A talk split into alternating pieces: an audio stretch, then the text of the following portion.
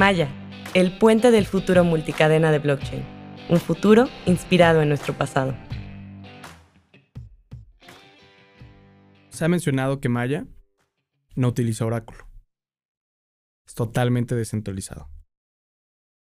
También hemos mencionado que la manera en que los activos mantienen su valor es con la relación de uno al otro dentro de un fondo de liquidez. ¿Cómo es que los precios de los activos en Maya Protocol se asemejan a los precios de los activos en el mercado total de blockchain? Esto es un participante, el trader, quien hace arbitraje. No gracias a un oráculo, ya que los oráculos provocan centralización del protocolo. Los traders, básicamente, están buscando oportunidades.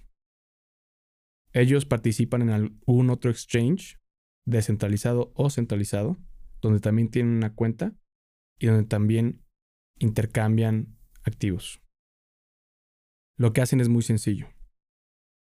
Si en el protocolo de Maya un activo está muy barato respecto al activo en el mercado, compran el activo en Maya y lo venden en otro lugar, generando una utilidad.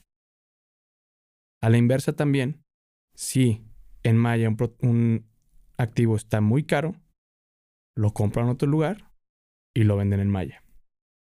De esta manera, mantienen la relación de los activos en la proporción adecuada.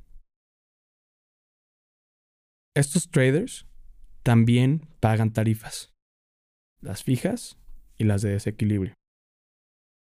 Y ellos ganan por el profit o la utilidad que generan en cada intercambio con exchanges ajenos. Ahora, hemos mencionado que los traders secuestran valor de los fondos de liquidez al hacer estas actividades. Aunque no es óptimo, es un mal necesario. Los necesitamos para asegurar precios fijos en el protocolo de Maya.